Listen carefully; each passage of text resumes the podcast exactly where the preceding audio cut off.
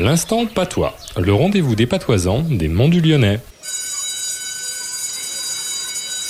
Bonjour professeur Claude.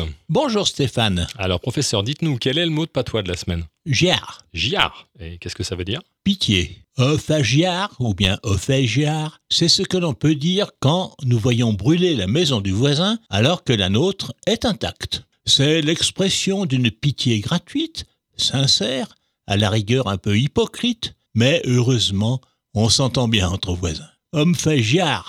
Quand je vois ça, ça me fait quelque chose. Merci, professeur Claude. Rendez-vous la semaine prochaine? Ouais, à la semaine à Quevin.